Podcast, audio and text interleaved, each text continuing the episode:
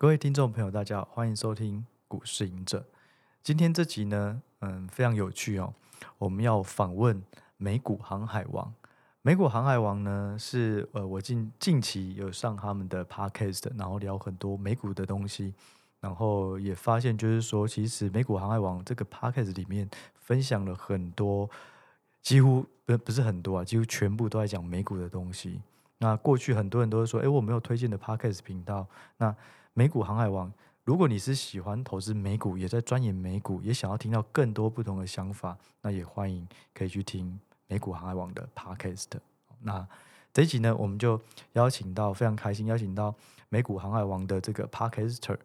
美股航海王要不要跟观众介绍一下，然后顺便打个招呼？Hello，大家好，我是美股航海王。然后，其实我认识股市应者的时间并不长。那我有一次就是写信给他，希望他可以来上我的节目，让我们相谈甚欢。就是我后来发现，我跟他都是资讯工程系毕业的，然后我们都喜欢设计 APP，然后我们两个都是科技宅男，以前都蹲在那个大学的宿舍在那边打游打游戏、写程式、写 Python，所以呃，我们的同温频率蛮高的。然后今天是我的荣幸来上他的节目，跟大家分享美股的大小事。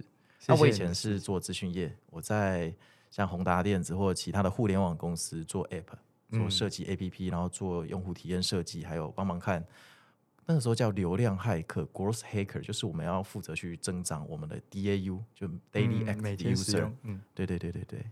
所以其实你是很 pure、很纯的这种资讯，然后转来，你现在是全职投资人的吗？对，我已经全职投资，今年二零二三满第四年了。天哪，时间好快哦！对，所以我觉得第一个问题想要问的就是说，很有趣，就是我也是资讯背景，然后刚好美股航海王也是。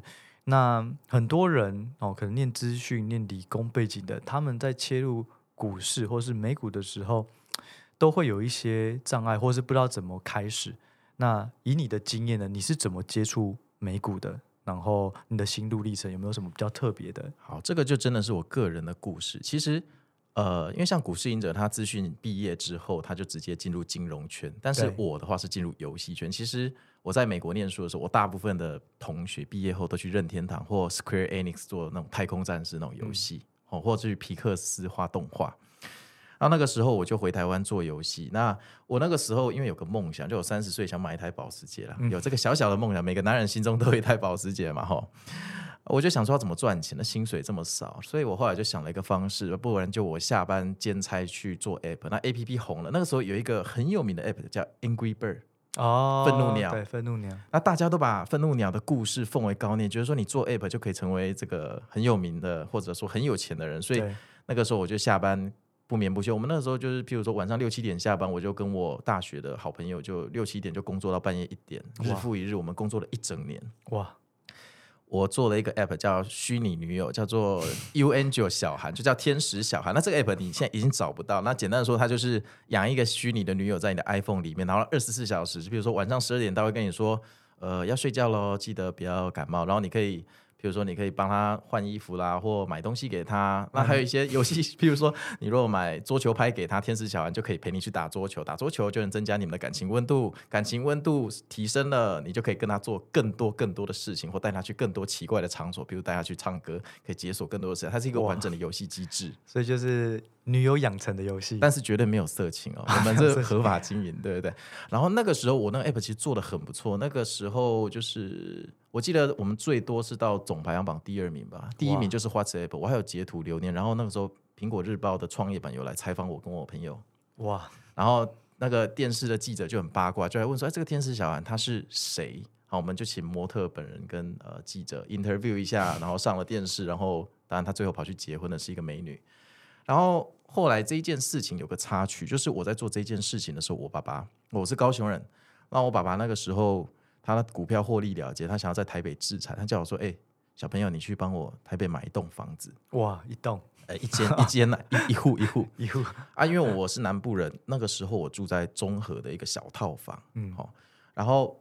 我都不理他，我跟他说我现在很忙，我们以后要做 Angry Bird，我跟我朋友要干大事，我没空理你。那买房子是老人的事情，我那个时候对投资一点兴趣都没有，我想要凭类似下班创业去赚钱。我觉得你应该理解这种心情，嗯、我们有一个热血。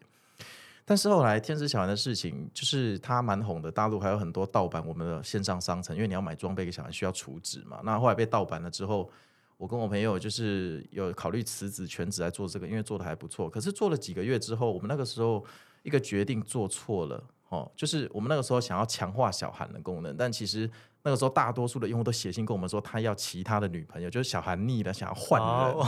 人之常情，这样对对对。然后还有很多女用户打电话来说，你们有没有卖男生？他想要养男生。对，所以，我们那个时候我犯的最大错，就我们没有跟着市场走，市场要什么我们没给他，我们反而去强化小韩的功能，更深的功能。但他已经不喜欢小韩了，对，所以他再他喜欢新鲜感。哎，这跟板块轮动有点像，对不对？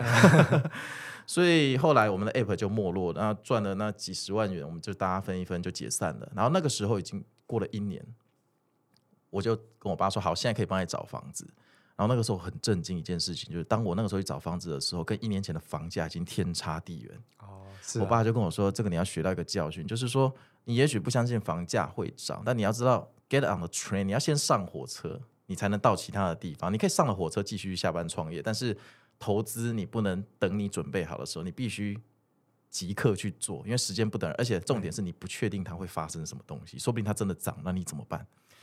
所以那个时候我就学到这个教训，那再加上我那个时候住在综合小套房，出了一点问题。我那小套房是很好的小套房，一个月要一万多，然后有室内游泳池，二十四小时的那个管管理。那个时候发生了一件事，就是白天有警察，然后搜查我对面那个住户，搜出我，我就有一天要出门，看到他门被打开，然后他。人就蹲在那，那警察就从他那个那个客厅的茶几搜出白色粉末，一包一包的。哦、我就想说，嗯，住这里的应该赚的都不错，不然卖那个应该赚很多。我就，但我心里就觉得这环境好像有点不太好。然后我每天回家的时候，晚上就很多超火辣穿着礼服的小姐走去搭计程车。我有一天就受不了，就问计程车司机说：“哎，这些人每天都这样，他们是上什么？”他说：“你不知道吗？他们去林森北路上班。”哦，所以就是说啊，我那个。因为我那个租金比较高，那表示住那边的人都有独特的赚钱方式。然后我再像我家人后来上来看了我一次，然后我爸发现我住在那种一层二三十户的小套房，住宅环境这么乱，他就勒令说：反正你的头、你的创业也居居了嘛，哈，你就赶快找房子，不要闹了。那你以后就给你住，也不收你租金。所以我从那个开始我就。也蛮累，那时候我刚好在宏达电子工作吧，然后宏达电本来就很操，然后我下班就每天都去看房，我大概一个礼拜看十几间，然后我就把这十几间整理，比如说我就五六间有资格给父母看的，我就周末请他们坐高铁上来，我就带他们去看这五六间一个 tour，然后就这样跟父母 co work 大概半年左右，有一天我爸终于看到一间他觉得满意的，我们就买下来，我就去住那里，从此我就省了租金的钱，然后。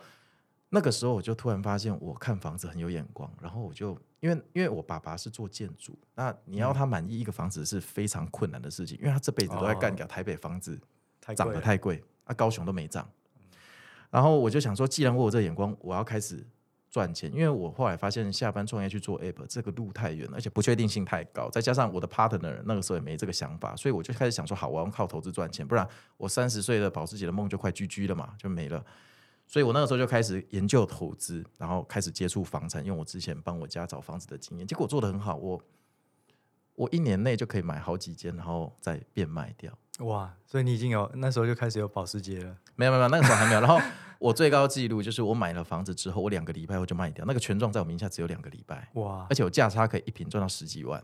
哇，你你那时候是看哪一区的房子啊？我永远只看信义区的套房，因为信义区的套房有个点，就是它有很多四米二的复合夹层，那小资组对一平可以换两平用，他们非常划算。所以，而且就算你一平拉拉抬十几万去卖，其实因为坪数就只有九坪十坪，所以变成总价也低啊。对，总价对对对。所以我那个时候就靠这个一直做做做，做到后来我就我第一桶金居然是靠的下班在买房，子。对对对对，对，不错啊。可是我后来中计。我后来野心越来越做，我做了一个比较大的房子的案件之后，我套牢了。为什么套牢？因为我买完之后哦，我已经认为我很会看房子的格局，卖不出去原因是，后来我朋友跟我说那个壁刀煞，我说什么壁刀煞？你在打电动玩具？他说不对，客厅的落地窗看出去，对面两栋房子中间有个缝，这个缝像一个镰刀把你家一分为，这叫壁刀煞。我说换了换了 F F F，我就不知道这是什么东西。我想说，我、哦、干，这真的被阴到了，所以。那一个房子我卡了一年，是我人生中第一次投资失败。然后我后来没办法，我跟市场低头，我就我就去找了松信住宅，然后，一个专门租外商的那个中介，我就跟他说：“你帮我租出去。”他帮我找了一个华航的机师，非常优质哦。他一个月只住十天，因为他专门跑国际线，嗯，房子根本不住，很新。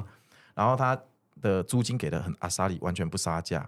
然后没想到我一租出去之后，一个礼拜后就卖掉了。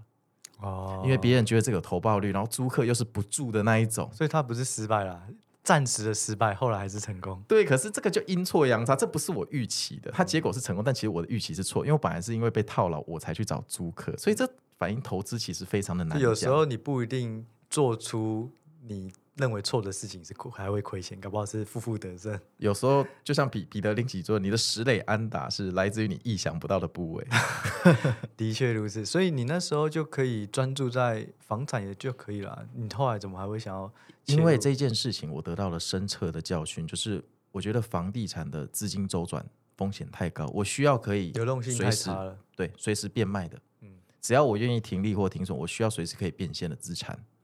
所以我后来就决定开始踏入股票这一行。然后我爸已经鼓吹我做股票很久，因为他白天在盖房子，晚上就在做股票。那他做台股啦，嗯，那他那个时候说他美股没什么研究，所以他就买买波克夏，他就说那也不错，就交给巴菲特就好，他就不用学。反正他相信巴菲特很强。对，所以我一开始做美股的时候，我也是相信这件事。我觉得好吧，那我就是如果不要持有十年，就不要买股票。所以我一开始完完全全是巴菲特教派，然后我也是就是拼命的读财报。其实蛮，我跟你蛮像，只是我没有进入金融业。那我我是因为房地产遇到最后一个挫折，我才进入股市。所以这个是我资讯从下班做 app 到房产，然后再到股市的一个流程。嗯、那以年资来讲，我觉得我是接近呃二十八岁、二十九岁那时候进股市，已经算晚了。但后来保时捷还是有成功，只是因为赚的不够，只好买二手的这样子。哦，也 OK 了，OK 了，OK。那两个月后我就卖掉了。啊？为什么？因为我开一开觉得没有拥有的时候觉得很好，但拥有后觉得它很普通，所以我把它卖掉还赚五万，我开免钱的，怎么那么厉害？因为我那个时候花了很多时间研究车子，我发现保时捷你只要比较保值的就对了。呃，还有就是它里面有些配备一定要选，比如说跑车计时码表，有很多配备真皮内装，有些很稀有配备，如果你有，你卖的时候行情会非常的好，所以你买的时候就必须想清楚你要怎么卖，所以你未来卖的时候你才会有定价权，不然你就等着销价被出货。嗯对，就是这个概念。我，我觉得蛮有趣的，就是说你从房产这边，然后在刚好卖车有赚到，然后又到股市，然后其实我也是很喜欢去研究不同的。然后像我之前有分享过，我去去会去看一些酒，然后是乐高，诶乐高其实乐高超强，嗯，还有还有一些玉石，然后就可是对，还有画啦，可是这些东西就很麻烦，就是它会。就像你刚刚说的流动性的问题，房子流动性不好，玉石画那个都是你要找到对的频率，而且那些人还有很有钱，他跟你看到同样的，他肯定这个价格够便宜，他才买，所以那个流动性很差。对，所以后来就是去买乐高。哦，我也是，我家超多乐高，我我家有铁达尼号跟埃菲尔铁塔。哦，这样。我那时候是去买一个，因为。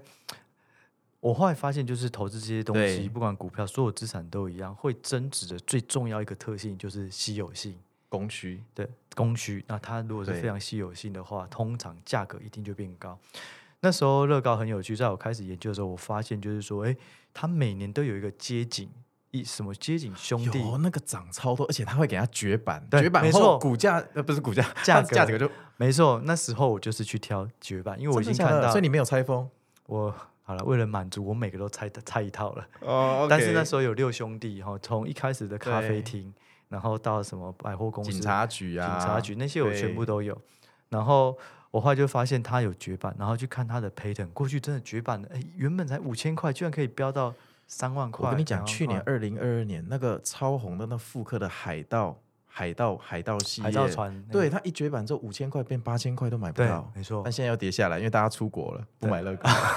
还有一个就是乐高，它本身它的原材料就是塑化颗粒，对，它会有一定的极限。哦，但我觉得很很有趣啦。我其实觉得投资这本来就不是死的，但是有很多东西都可以找到一些投资的方式跟乐趣。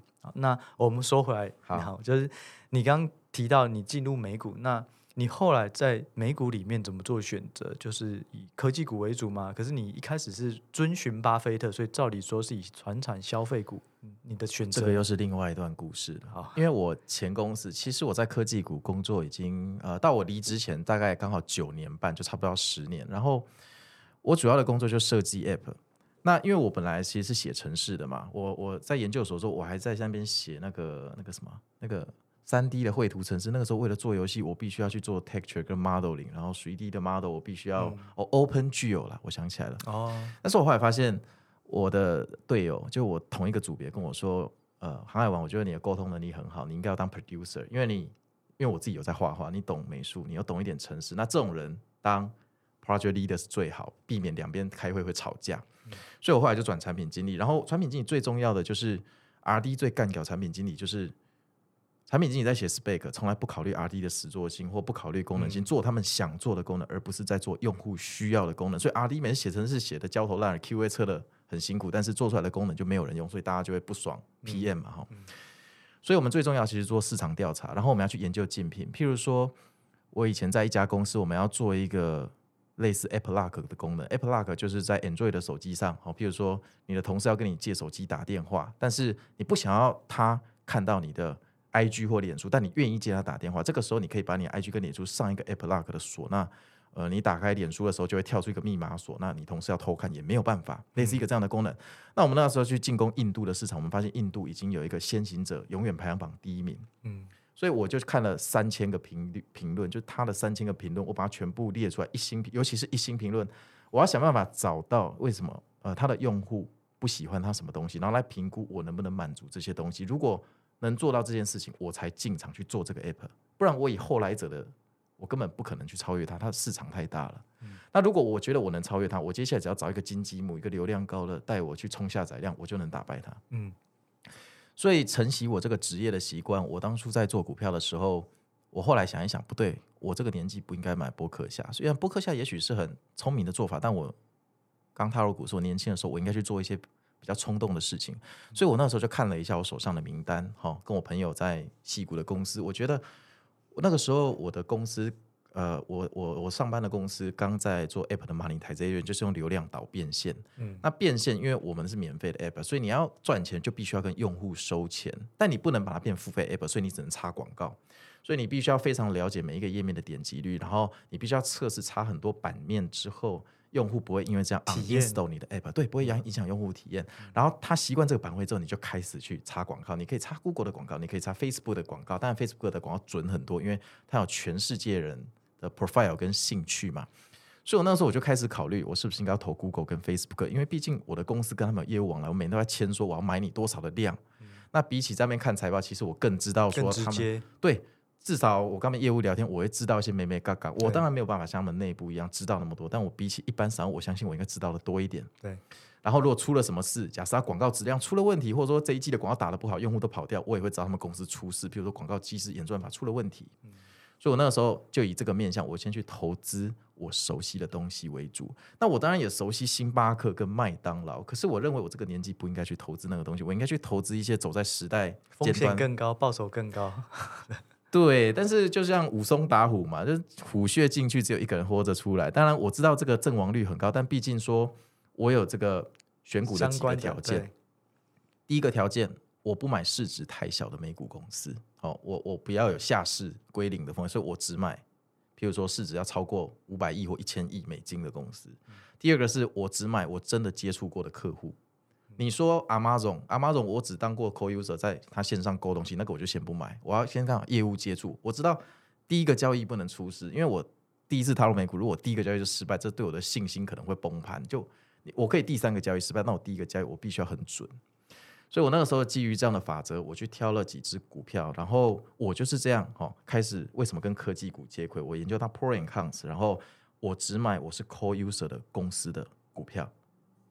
但那个时候，我现在想起来，我那个时候真的很冲啊！就是我对风险控管完全不屑过。我那个时候就真的是个航海王，就站在船头的船尖，然后没有系安全带的概念，都是冲啊、融资干嘛干嘛的。所以你那时候的代表作应该就是刚讲的脸书。脸书，你脸书那时候是多少买的啊？多少钱买？然后你持有到什么时候？你那时候买卖的决策，你是怎么跟报酬的状况？我跟你讲哈，为了你这个节目哈，我特地去把我二零一三年、一四年写的投资日志翻出来，因为有时候我为什么我们买一档股票的原因，我都有记录，我主笔较有记录，所以我已经忘记，但我现在完全回想起那个时候的感觉，我觉得脸书确实是我目前到现在最好的投资之一或之二。嗯，其实我关注它很久了，然后当然脸书因为它对于广告的定价权，它是还非常非常的强大。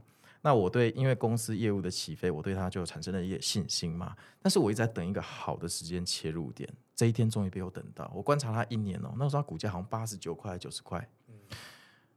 有一个人叫川普，那川普在二零一六年他要选总统，但川普要选总统的时候，戏股集体反对，大家都不喜欢他嘛，你应该知道这件事。然后十一月十四号，二零一六年十一月十四号那一天哈。脸书被质疑说，他允许川普在竞选时期去做一些假的新闻或假的那个造势活动。那个时候，这个新闻闹得很大。那一天，脸书的股价蒸发了好几个百分比。我就那一天进场哦，因为我认为我可以想象这个地球上没有 iPhone 的生活，或者说顶多就是我回到我过去用比较频繁手机的时代。但是你知道，那个时候我的角度来讲，好。我没有 MacBook，我就回去用 Windows 电脑。但是没有脸书跟 IG，有多少人会失业？那些网红怎么办？我其实不太能想象，我们现在的社会没有社群，因为很多人像我侄子现在出生，他们五岁就开始 TikTok 在发影片，那个影片都好几万个 view，他们出生就活在社群里面。这没有社群，其实我觉得比起不能用 Mac 的 OS，可能影响。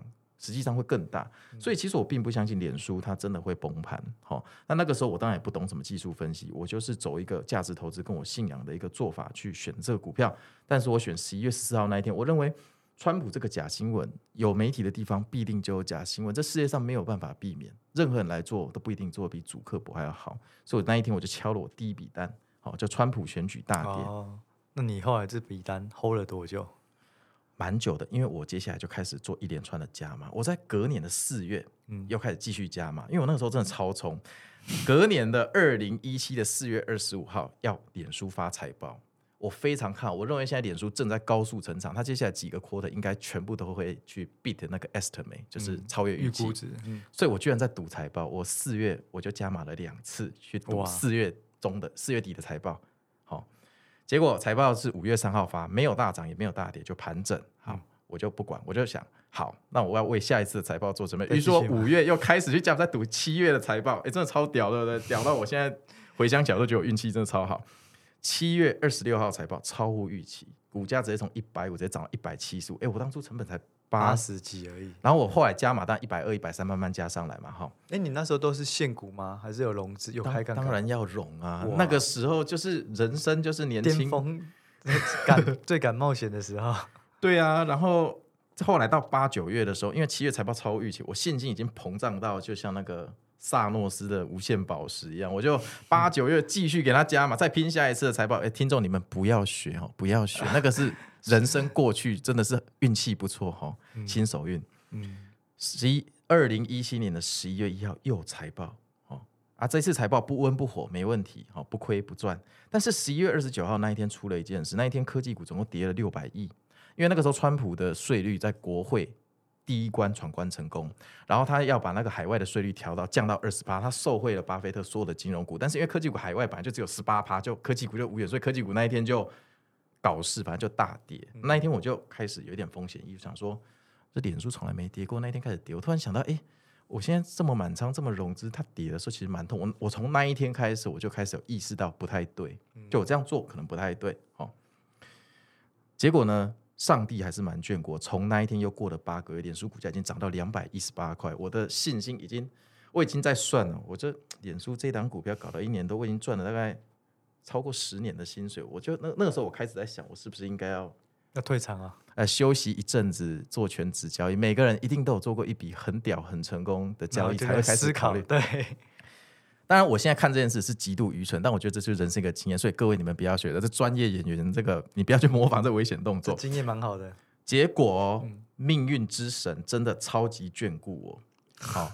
二零一八年的七月二十四号，那个时候脸书已经涨到两百一十八块，我印象很深刻。然后那个时候我的前同事，哈，就是我我离职了，我到下一个公司，我的前同事就来我家聊天喝酒。然后我就跟他们讲我脸书的故事，他们就很羡慕，说哇，你满手脸书，就是脸书已经从七十几块翻到两百一十几块，而且你是 all in 再加融资，你一定很开心。那一天我们半夜两点散会，结果早上七点我收到一个讯息，哦，是我的前同事们解散后回家，他们一早起来就马上传讯给我，我看了之后，我以为我在做梦，我真的当下有做梦。他说：“航海王，你的脸书现在剩一百七十八块。”我说：“欢乐。” Are you talking about？为他说你不知道吗？因为我们昨天聚会，但是七月二十五号脸书发财报，然后那一次财报盘后，脸书直接下跌二十五个百分比。嗯，那一次也是人类史上当天市值蒸发最多亿的那个什么，好像那一天就蒸发了快一千亿的市值，他脸书创纪录就那一天了。嗯、哦，我那一天我因为我从两点跟他们解散到其实财报四点，那我八点被讯息才我才六个小时哦。六个小时我蒸发多少钱？我算一下，几台几台保时捷了？这样，这这这这应该用小牛算，这可能不是保时捷，这可能可能接近一台一台一台全新的小牛接近哦。那个真的是在做梦。我六个小时蒸发了好几年薪水，然后我那一刻第一次感到恐惧，第一次，就我从一个。没有亏过钱的疯狂小子，到我赚了真的很多钱，然后我瞬间被打回地狱。当然我还是赚，好，比如心态上会觉得受挫。其实我这可以跟你分享，就我我到两百一十八块，我本来是赚了一台大牛，然后过了那一个六小时后，我缩水成可能连小牛都不一定买得起。好，这个落差真的非常巨大，非常，因为我们毕竟不是说。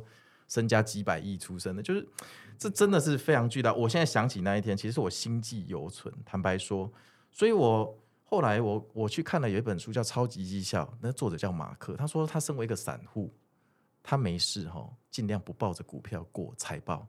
那我后来想说，我这种这么莽撞的方式，我财报前就不断的加码加码，其实这个真的是我运气高，或者说我挑到真的比较好的工，真的是运气哦，不然我这种做法早就死在。战场上，你你懂我意思吗？就是其实财报前我要做的应该是像，呃，你来上我节目那个时候说的，就是我得评估说他同业有没有出问题。对，先从前面的财报公布了去评估说，哎，同业都有都不好，那他是不是不好了？我那个时候没在想这些啊，我就想哦，FB 要开创人类的新世界，对不对？这把全世界几十亿人口连在一起，这史无前例。然后这个广告已经 dominating 这整个市场。那 Google 广告那么烂，YouTube 虽然赚很多钱，可是 Google 广告的准度非常糟糕，没办法。对，所以我那个时候已经膨胀到，但我跟你讲，上帝哦，为了让我变得更强，我认为他这一箭哦，这把枪真的有扎在我的心脏上，那一个晚上真的很痛，我都不敢跟我家人讲。我希望我家人最好不要听到这一集。好了，反正最后我脸书还是有赚钱了，好，就大概赚了多少？一千，差不多吧。但是就跟大牛无缘的，就是 OK 啦，有活下来，然后有带着几年的薪水出场，我觉得 OK 哈。那但是为什么我觉得它是一个代表作？因为我觉得那个时候我的投资的想法很纯粹，我唯一缺的是一个风险意识。所以如果现在我的我回去做这件事，我觉得有机会做得更好，但我可能看不到两百一十八块的高价，因为我在每一次财报前后，我可能会做一个调节的动作，然后它到高点的时候，我可能会做一个 rebalancing 的动作，所以。其实它中间有起势大起大落的时候，我不一定会熬得过去，我说不定就出掉。所以我后来回测了一下，以我现在的心智年龄去投资，我也许只能看到一百七十五块那一次，我就会走了。嗯，我在想应该这样，但是我算了一下，我这样赚的钱也会比这个稍微多一点，因为其实我看到两百一十八，那我最后卖一百六、一百八也没用啊。对啊，而且你的心态也不会在最后一次这么震撼。哦，那个真的，我暧昧是震撼，你能懂我那个感觉？完全能想象啊，六小时哎、欸，对。而且恍若隔世哎、欸，哦，对啊，其实对。你分享分享，我想听你也没有啊，也也也类似，我觉得就是这种经验，就是当你极度杠杆的时候，然后你期待，就是那时候会有一种心理状态，就是一厢情愿，你就只会觉得，因为你其实没有任何的，对我来讲，有时候是已经没有任何的子弹了，所以我只能希望你涨。可是它会不会涨？我不知道。其实抽抽离出来，它就是一厢情愿，就是你自己觉得。而且我自己莫名其妙觉得它就会长上去，我觉得动能会延续，但没有任何事实去佐证我这个预期跟幻想。你知道？但我当下不觉得的话，那是我的自信。所以我觉得完全能够体会。而且这个不是，我就我其实我很喜欢强调，就是说选股对它会赚到钱，但是第二个就是你的心理素质，你要一直能够维持到你为什么当初做的那么那么客观。那么、那么、那么聪明的决策，但是到后面你可能没有任何理由，纯粹因为股价涨跌然后就做出决策。我跟你说，这个有一个悖论，就是一个悖论，就是说我那个时候真的信奉巴菲特说你要持有十年，嗯、但我到了很后面，我才知道他不是每档股票都持有十年，人家会做 rebalancing。我长期持有十年，不代表你中间不去调节部位。那我是一个散户，我赌自己的积蓄，其实。我那个时候应该要知道，说你财报连续涨了这么多个超预期之后，你势必要迎来一个回落，所以接下来的财报理论上继续上涨几率越来越低。我至少要做一些避险或者是仓位调节，把现金挪出来，而不是说继续一直 all in 满仓越压越多。那这个到最后气球爆炸了，我承担了这么一个重大，所以我觉得这是一个代表作。为什么？因为它是我赚最多钱的投资之一，也是我最震撼的投资。它同时。这两种元素同时集合在这笔交易里面，所以你学到很多。我何止很多，我简直 人格在这件事，我重新被塑造，我重新开始。我觉得很好啊，我觉得这个真的是运气很好，因为真的，我我一直觉得就是说，当我们有受到越多的挫折，你才有办法蜕变，要不然你一定是照着你原本的那个 pattern。对。可是那个蜕变之前是非常痛苦的，真的要有办法熬过去，并且在思维逻辑上面重新去定义你该怎么做投资。真的，我觉得那个真的需要时间去。而且你你应该很熟悉吧？你那个时候应该也有 cover 到脸书那一档股票。哦，有啊，你应该知道我在讲哪一段。我我知道，就是对那时候 FNG 全部都超夯，然后脸书那时候就我们刚刚有在聊嘛，就是说那时候还有反托拉斯，然后欧洲要要罚他钱啊什么的。对。然后那段对印象非常深刻。好，我这边要讲一段哦，我特地把我当年的投资日志卖出当天的心情，我把它列一下，写在这里，我直接照着念。请说。终于停利了哦，有一种觉得精神气爽的感觉，一种毒瘤被去除的感觉。原来不用整天担心一只股票是很重要的事情。从七月二十五号暴跌到现在，我写这个日记的时候九月，就两个月，两个月后，我总是每天关注脸书，上班无法安心，心情欠佳，很沮丧。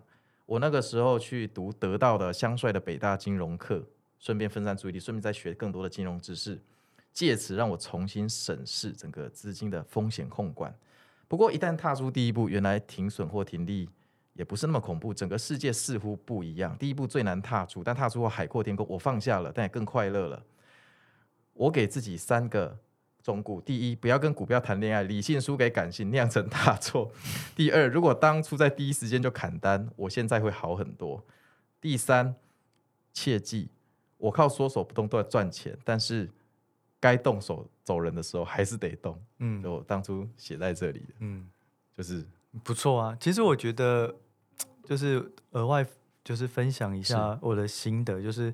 刚在录之前，然后看了《航海王》，他给我的他自己都会做日志的东西。其实我觉得就是这样是非常，我也非常建议大家做同样的事。我看到他其实每一天从以前到现在都有在做自己的交易日志，就是我要买什么，然后那天的状况如何，我的决策是什么。他有一个非常好的东西，就是你有办法去检视。大家会说投资最重要，可是这个检视有时候真的很痛苦，很痛苦。我根本不想打开券商的 app 看那个数字。这这是事实，真的就是你如果能够。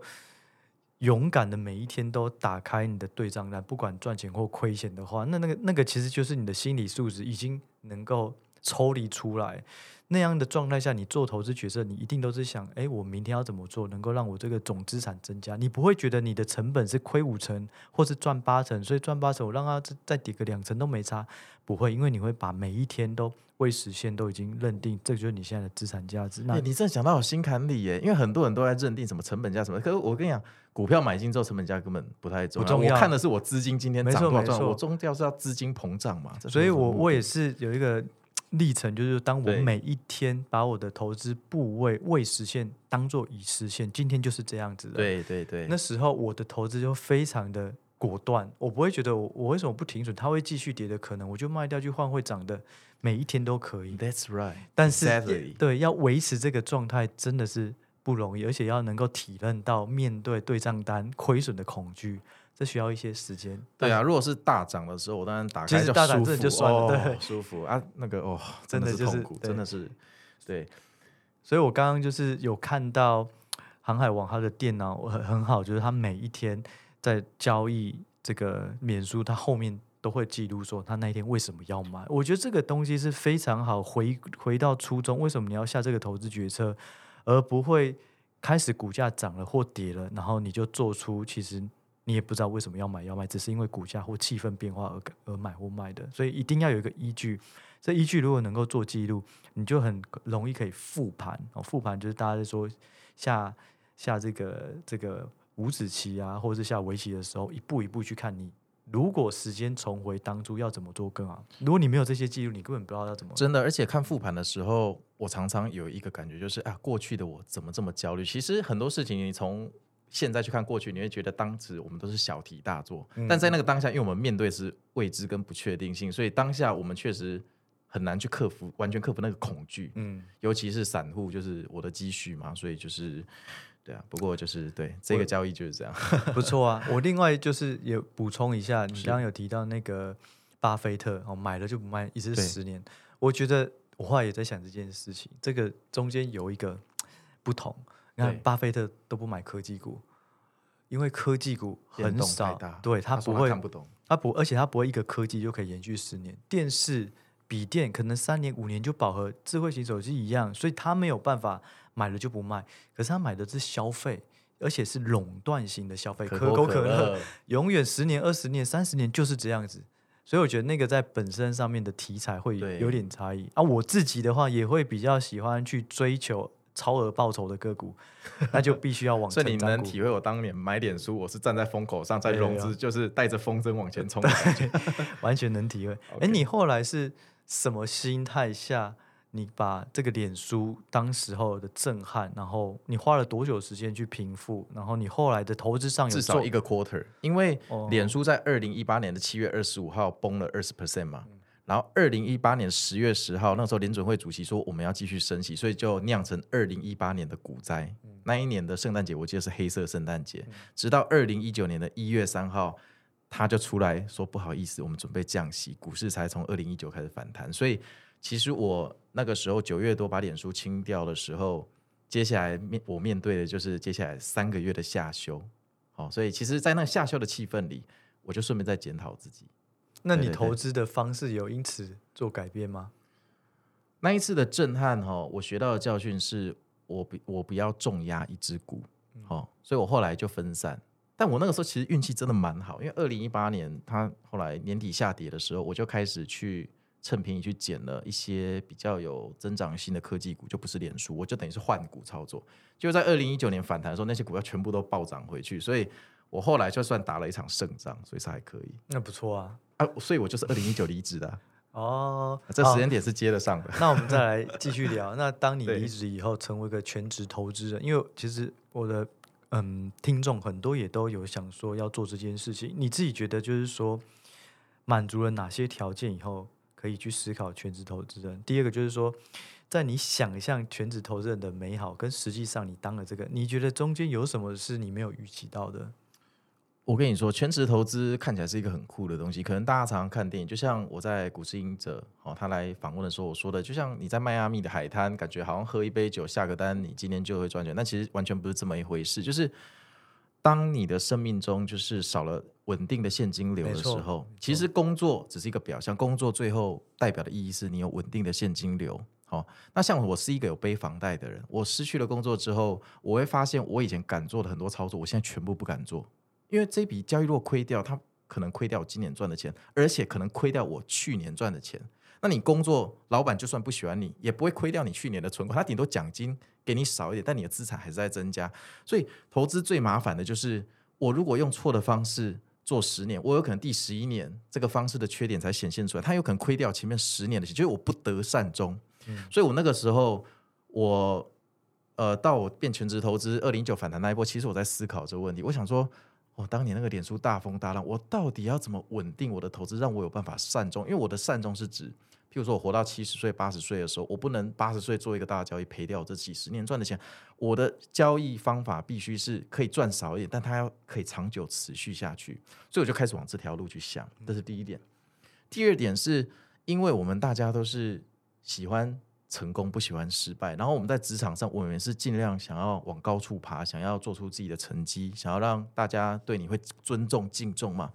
所以，我们通常这种人就是坚持自己的看法，然后会坚持到底。那这种在股市里面特别的衰小，为什么呢？因为有时候你的股票基本面什么都很好，那我们散户情报又不多啊，它就是在跌，就是资金离场了，大家就是不爱它了。不是说他唱歌不好，就你你不得人缘的喜欢，你就不会红嘛。那这张股票一旦发生这种状况的时候，其实当下到底是回调还是崩盘，我真的辨别不出来。如果我加码，万一无限的摊平下去，我就会挂掉；如果我不加码，对不对？到时候反弹，我又会气死。所以这边人说这是永远呃最难的问题。然后好，那假设我后来练就了一个心态，就是说好吧，局势不对，我就走人，我偏向趋势交易好了。可是。趋势交易其实它不是用胜率在决定，它是用期望值在决定你赚的钱。譬如说你，你你这一套呃趋势交易的规则里面，你只会赢四次，其他六次你抓反弹是抓错。但它靠的是说你抓错反弹这六次，把停损点设小一点，但抓对了这四次，让获利滚久一点，然后减完之后，呃，你的差额是正的，所以你整体是获利的。它必然说是靠这个反人性的方式去获利，因为大家不喜欢承认失败，但你要我。抓趋势离场，其实这对人性是很伤，因为代表我要认错。嗯，那我觉得这是非常非常困难的，除非说你真的有遭遇过很大的挫折，不然如果你没有遭遇过这种挫折，你就想要当全职交易者，那我觉得进入全职交易之后，你一定有一天会遇到一个很大的事情，会改变你的想法，至少要让你做这个转变。就你心态不一，其实你在进全职交易者真正的问题是你不知道你的心态到底调整了没，因为你可能真的很顺，新手运就真的非常的好。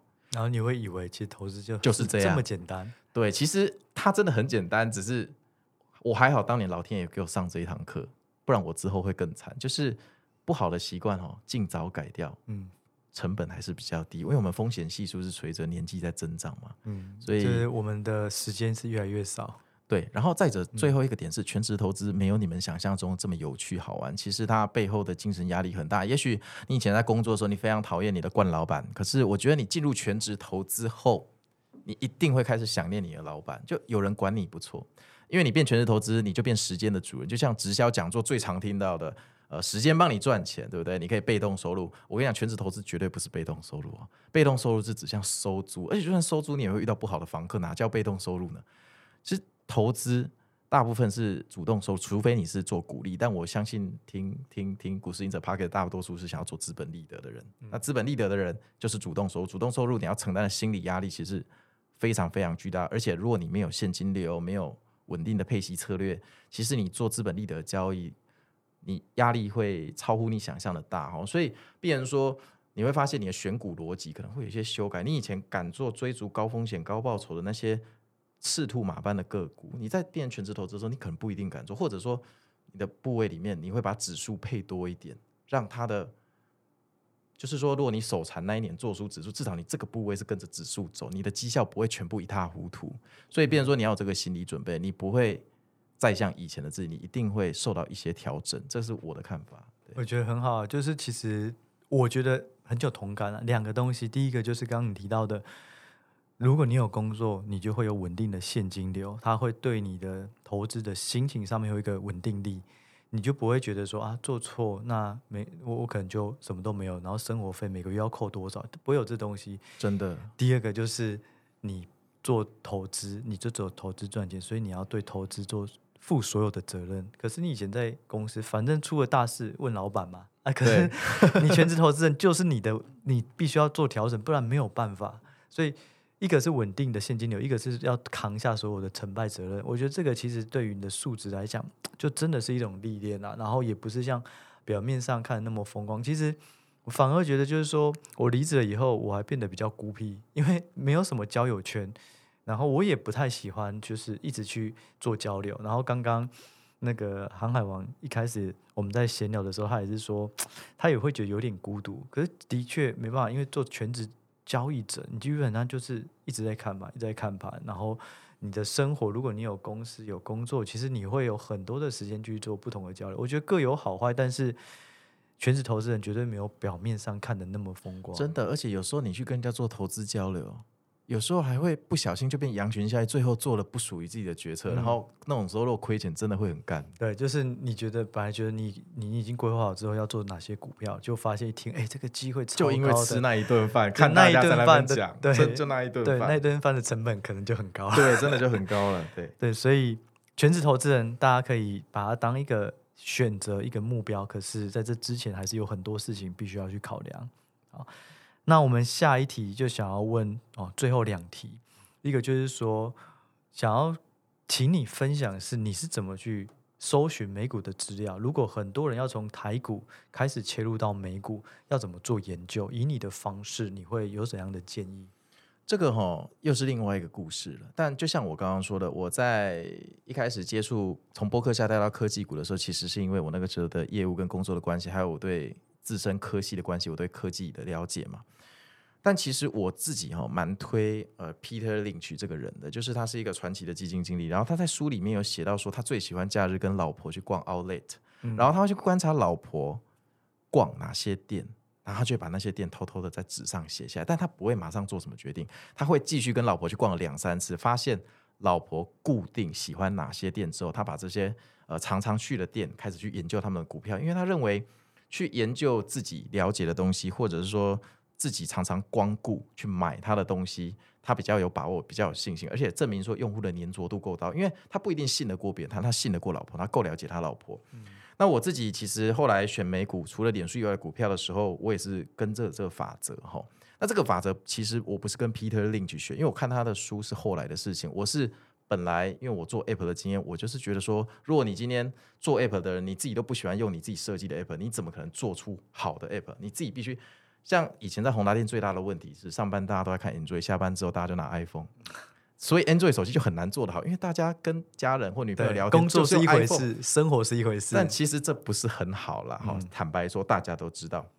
好，所以那个时候，我举个例子，譬如说，呃，我其实之前有在矫正我的牙齿，那我的牙齿其实天生蛮整齐，但有一些不太整齐，跟我后面其实有个牙齿，就是因为蛀牙太严重，有点烂掉。那如果我不处理，它就必须要植牙，植牙很麻烦，所以那时候牙医跟我说，不然你就是干脆做个矫正，那我把你的牙齿往前推哈，那以后就不用植牙。我想一下，好，那我去考虑传统那种闪亮亮的那个牙牙龈，哎，不对，牙套，嗯。那那个闪亮亮牙套，就是我知道常常会头呃割破割破你的、呃、嘴巴啊，啊，不然就是刷牙很难刷。对啊，所以我就跟他说，我听说最近有一个叫隐适美的透明牙套，我可以用那个吗？他说可以啊，费用两倍哦，三十万。我就说哦，三十万哦。但我后来你知道我怎么想？我说好，没关系，我做。好，我稍微去研究一下隐适美，然后我心里想，没关系，那三十万我就用股票赚回来。所以我从我开始做隐适美那一天开始，我就把隐适美的股票。美股叫 ALGN 哈，我就开始放到我的 watching list。我就想，我买什么东西，我就是要靠你把钱赚回来，这是一个我的人生观。所以我就做啊做，哎，我这一做做了两三年哦。然后这两三年之间，我到第一年半的时候，我终于按捺不住，我想对影视美出手，因为那个时候影视美的股票发生一件事情：二零一八年的五月到六月哦，影视美的股价突然在一个月内从两百五十块喷到三百八。我想说，你是出什么事？为什么一个多月内会喷？两百五到三百八，这个很 crazy 嘛，哈、嗯。好，那因为他那个时候就有一些机构看好，那你知道他们做法就不断的调高目标价，什么摩根斯坦利，大家就在那边吹啊吹啊，他就造神嘛。其实他一年前才几十块，瞬间就涨到四百块。嗯，然后那个时候我就去问我的牙医，啊，我的牙医其实那个时候在台湾，他算是一个少数的白金医生，他是隐适美的权威，他就跟我说，隐适美这东西哈，非常的稳固，非常的坚固，而且可动性高，哦，这个病患的接受率高。那我说我有看到一些。股票的竞争对手有一些，他想要用类似视讯矫正的方式去降低它成本，它牙套的成本是隐适美的三分之一，那这种低价策略会不会成为竞争威胁？他说：“你不用想那些，我们根本不会换。隐适美这么大，我换了，如果出了问题，我的顾客会怪我，嗯，要负责。对，我不会去冒这个风险，所以我们根本不会去换。这个置换转移成本高，那这置换转移这么高，另外一个意思就是它有护城河。那当然我不是医生，所以这是我能得到最多的。”接近的资讯了，我没有办法去判别说它材料是否强大。但是我那个时候就想，好，你从三百七拉回的时候，我就要无情的买爆你，我一定要把这个三十万赚回来啊、哦！结果老天爷马上给我机会哦，两个月后，二零一八年的十月二十五号那一天哦，影视美发了财报，你知道发生什么事吗？它一天跌了三十六趴，哇，比 Facebook 更更夸张。可是它市值小，对啊，三十六趴，当然它尾盘收在三十趴。我那时候心里想。好险，我还没进场哦。那我已经脸书学过教训，我知道财报是超级无敌地雷哈。而且好笑的是哦，它跌三十趴，它财报是超过预期，它只是 forecast 的 EPS 少了零点一，少了华尔街的公司，就是市场预期太高了，可能华尔街捧得太夸张了。对，那说难听也就人家要出货，找个理由割你嘛。那我那时候想说，好吧，我继续等。结果我马上老天爷就给了我机会，为什么？因为二零一八年的年底在股灾嘛，所以那个时候当然纳斯达克跟标普都跌得乱七八糟，圣诞节还歇息，影视美一路哦，从三百七跌到两百多块，再继续一直跌，跌到一百八十块。啊，你哪说？我一百八十块买的。哇，那我觉得某个程度你真的是很算很沉稳的，在 Facebook 的经验以后，你愿意等哎。我等了半年以上，然后重点是为什么我在一百八十块会买？因为那一天我记得很清楚。二零一九年的一月三号，就像我刚刚讲的，我们的联总会主席包哥在那边说：“不好意思啦，我们要开始降息了。嗯”所以反弹就从一月三号开始。然后我认为大盘只要反弹，就算你 ALG 真的发生一些不好的东西的话，它应该也会水涨船高。所以我在那一天买进，那不错哎。但是我没有买在最低，它隔天给我下修到一七三，但马上就涨回去。嗯、然后接下来我的运气还不错哦，它二月发财报的时候又涨了十几趴，然后就涨回两百多块。所以我两百多块我就加码。那我只有这这一次的加码又比较成熟，因为我是等财报完才决定加码，嗯、我不像以前在那边赌财报、赌财报。所以这笔投资后来我在五月，就是我变全职投资离职的那一天，我把它卖掉，那出在三百块左右。所以哇，你算一算我也赚了快五百万，还可以，对，可以可以可以做十几套，可以做十可以做十几套了。所以我蛮鼓励，就是如果你是股市赢者的听众哦，我我蛮建议散户朋友，就是我们要有一个魄力。你今天想要什么东西，你就要努力的让那个公司来支付价格。你今天如果想买特斯拉，你就想办法用特斯拉股票赚到特斯拉的钱。你想要爱马仕的包包，你就去欧洲的股票买爱马仕的股票啊！爱马仕股票涨疯了，它早就可以支付你好几个包包的价格。就是我觉得这个是，其实是，除非你像股市赢者真的是很专业的投资人，不然你用它 app 当然可以帮忙找。但是如果我你今天是一个买菜的大妈，或者像我我爷爷或什么，他们完全不懂东西的话，其实买自己喜欢的东西的股票是最好的出发点。我不敢说一定会赢，但我觉得这个出发点对我们来讲是。比较容易，就我们凡人比较容易的的东西。对，我觉得你分享的另外一个角度，我觉得很好，就是说，投资赚钱是一回事，可是如果投资是很硬、很痛苦的，其实长久下来，它不是一个好的行为。如果我们能够透过生活投资，其实它会变成蛮有趣的。然后你现在就像刚刚你说的，把你所要消费的东西都去找他的公司。然后透过它赚回来，你就会有一个目标，你就会觉得生活是有一个挑战性，然后你也可以知道它好或坏，你就不会觉得每次都是很硬的财报、产业的这种技术什么，你就会觉得它是好玩的。像我的对呃，我的师傅他就是跟你讲的一模一样，嗯，啊，所以他手机 iPhone 有四支，iPad 好像两两台吧，然后 iWatch 一堆，然后我以前的 iPhone 也都是他，只要每次出新的一代，他就买一支送我。然后 iPad 也是，他就是说啊，苹果就是我最大的持股。我从二零零四年还是二零零六年吧，持股到现在，那时候已经十几年了，他还有持苹果的股票。然后他要买 Netflix，就是 Netflix 已经支付我未来一辈子的订阅费了。然后后来还有买个特斯拉，因为特斯拉赚。欸，其实我真的很有同感呢，因为虽然说我其他交易赚比较多钱，影视美这个。当然不是最多，可是当我在分享这一段的时候，我很得意，因为我觉得是影视美在花钱请我做他的矫正，我真的觉得很爽。对，就是类似这种感觉。然后他也会说，星巴克也不知道请我喝多少东西，所以你就会觉得生活跟投资，投资不再只是字面上的数字，而是它可以连接到你的生活。我觉得这个是很重要的一个一个想法转变啊。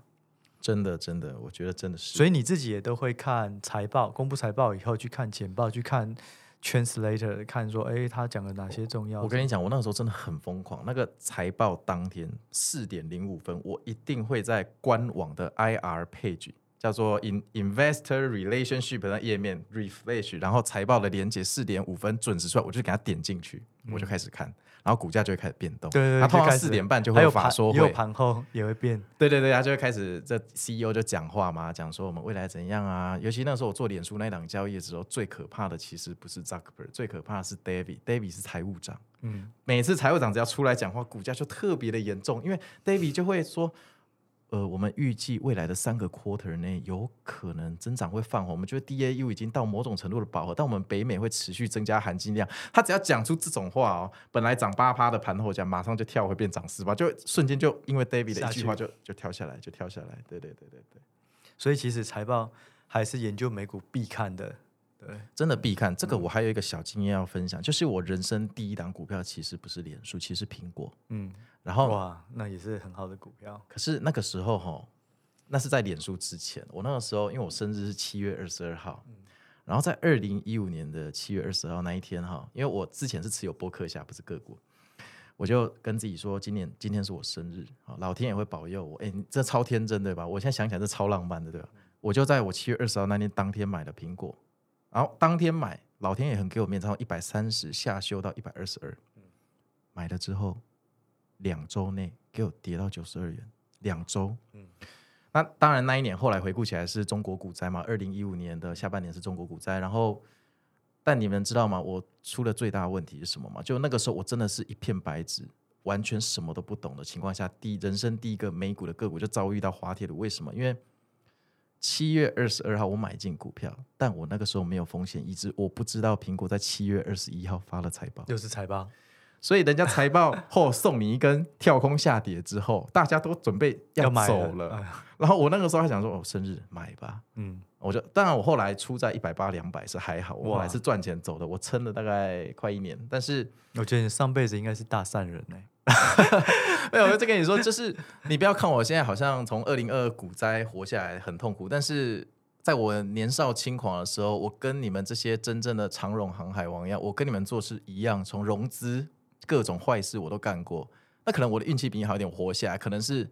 你也懂得检讨，而且你是有在做记录，在做纪律去。而且我觉得有一个点，我选的公司刚好都非常大，而且它真的是护城河深到它到今天还活下来。这真的是哎、欸，对，就是说，其实就算你微软选错，你在打看 bubble 选到微软，那时候可能也是腰斩，可是十几年后它又创新高，真的。所以你真的是在标的上面选到的都是长线的好股票。对，对我觉得这是我那时候唯一做对的事。嗯、那做错的事当然就是没有控管风险，跟出货的机制什么，我都完全心里没有任何的谱。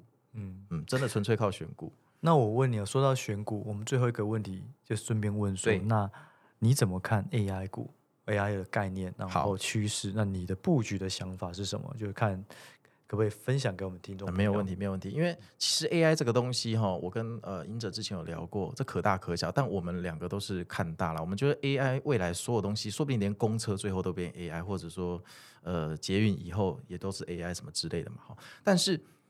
股票不一样，股票其实跟我们呃有关的就只有价格，就每个人买东西都希望它涨，做空就希望它跌嘛。所以我们在意的既然只有价格，我们现在必须要判断说，现在这个市场情绪能不能撑得起它现在的价位。好，像台股现在的点，对不对？这昨天这个礼拜已经跌回五月二十五号这个 AI 涨幅的起始点了，这是一个警讯，到底它是一个 M 还是 W？我们现在就是要讨论这个问题哦。那像我我自己是看多，哈，我是看多。可是我今天并不会去 AI 领域真的去选股，我我的做法是这样分享给你们，就是我会去建一个 watching list，会去观察 AI 相关的股票。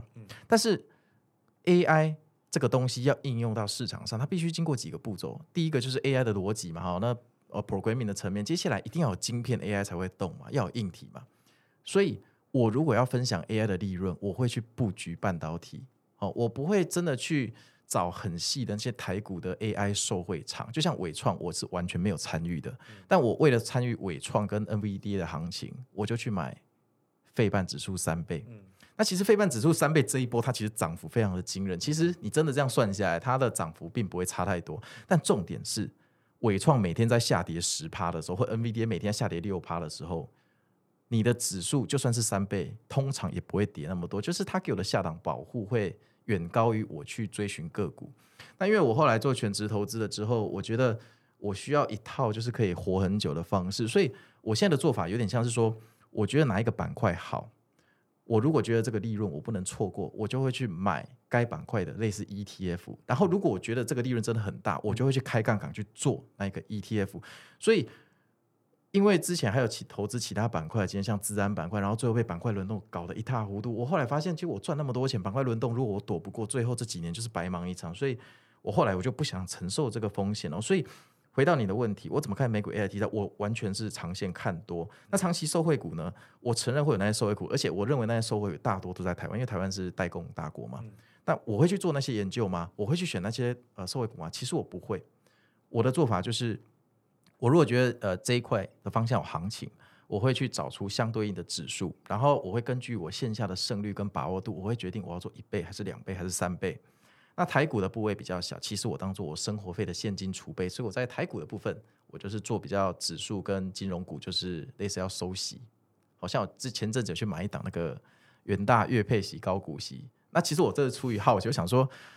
哎，不是元大，对不起，富华哦，富华出的、嗯、啊。我朋友跟我讲啊，他在富华工作，我就买了一点点。我想说，你这个月配息不就羊毛？这个你知道，就从我这边抽嘛。你每个月抽到底能抽出什么东西？我就好奇买了一点。我台股就比较像是在做，我需要生活费的时候，我需要可以 cash out 出来，而且我不要承受太多的损失。嗯、那像你刚刚说的这种 AI 受惠场，我会用指数的方式来去分享利润，但我不求我赚的跟伟创一样多，因为那不是我的目的。我就慢慢赚，然后我希望赚稳一点。我。不太想再过以前那种航海大风大浪去追个股的日子，因为伟创势必是一只黑马。只是这个赤兔马，就是之前那个那个谁啊，有一个投资大师，我一直讲，他说赤兔马可以跳很高，但是很容易把你摔下来。驴子比较容易走到终点。对，这个逻辑也蛮好的。所以我是这样保护我自己啦。嗯、那如果说各位听众或你们就是有比较独特的天分，或者说你们对呃市场敏锐度真的是很有把握的话，我觉得追寻个股。没有什么不可以的。我其实今年也追过特斯拉，那个是我唯一追过的个股，但是我部位就会放很小。譬如说，我追个股的部分可能不会超过百分之二十的仓位。我觉得你现在跟 Facebook 那段差很多哎、欸，完全心态、欸。不好意思，我完全是用陶渊明的心态。哇，佛今天要当赢者了？没有，因为我我我真的是想要，就是说，如果我要用这个当职业啊，假设它可以可长可久啦，不会说一次，因为我自己的。心路历程就是说，你赚钱一倍、两倍、十倍、一百倍都可以，可是你只要亏一百趴就结束了。那个协调就是一百趴。对，所以你不能让你因为亏损的时候是看趴数的，所以一样一百趴就没了。对啊，嗯。然后因为毕竟我是人，我不是电脑。其实我就算说的这么中规中矩，我自己手在做的时候，我手也没这么干净。说实话是这样，所以我必须要帮我的人性保留一点安全边际。对，这是需要的。所以就变成说，但是我跟你讲，各位朋友，如果我像你们一样，我有全职工作，我兼差做投资，我可能就不会这么做了，嗯、我可能就会去航海了。这个就是看你怎么学。所以我说，全职投资其实 有它的压力在，你的投资角色也会做改变。真的，就像你说的，你以前升到往上越管越多资金的时候，你开始会变质，因为你要考虑的东西开始有一点，就会越来越对对，条件不同，角色也会不同。对，然后我其实有几个朋友也像有点像你刚刚讲的，在。呃，二零二零年之前哦，这段半导体啊，这种 IOT 大涨，他也是去买 TQQQ，哦，也就是纳斯达克的杠杆三倍。对，对，其实也是跟你有点像，就是说，如果你看好一个行情，可是你不想赌单一个股，那你就从指数着手。那如果你信心又很高，你对于风险控制也得宜，OK，那你就稍微玩一些杠杆哦，但是也是要小心。但是我觉得这个方式也很好，它少了选股的风险。对，因为选股最大风险就板块轮动。不过各位，你们要小心，TQQQ 下跌的时候是非常刺激的，哦，这个还是要友善的提醒一下。这个 TQQQ 也是半只赤兔马，对，也是很可怕，不小心你就会 QQ 了。好啊，那我们这一集就先大致上聊到这里，也非常谢谢你的时间。那最后啊，你有没有什么想要推广的东西分享给大家？嗯，我觉得做全职投资是一个很孤独的路。我觉得在这方面，赢者跟我有一个非常高度的个人经验，因为。我相信他当初从机构离职也是一个很大的决定，嗯、哦，就是说没有自由现金流之后，稳定现金流。那这条路上，就是我跌跌撞撞走了那么多年，也算活下来了。但我现在想做的事情，就是说分享，因为我这样走过来，我实在不希望我身边的好朋友走歪路。我真的很多朋友有在做美股，然后他们有时候问我的问题，我一听我就觉得我好像应该要跟他们讲，不应该让他们问这种，就他们问出这种问题是我的责任，就是。我当初走过太多的歪路，比如说财报这东西，你必须要知道财报季就是。不要赌财报了。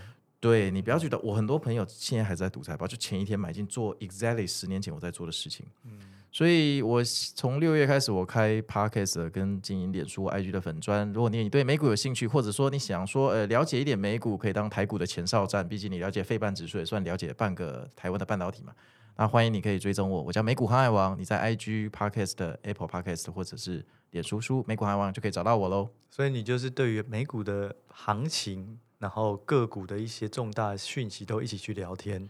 对，但我个股聊的比较少，嗯、除非譬如说像呃特别想法，一个多月前，对那个时候 Tesla 的执行长 Elon Musk 说他 Twitter 不干了，然后就从那一句话开始，我当天敲单，结果从隔天哦，他大跌，我想说干，我不会被套了吧？嗯、结果在隔天，它就从一百六直接涨到两百八，嗯，就这波行情，我是有吃到一点，我大概出在快两百，我后面没吃到，那不错啊。你看你买的股票几乎都是名门正派，对不对？所以对，但。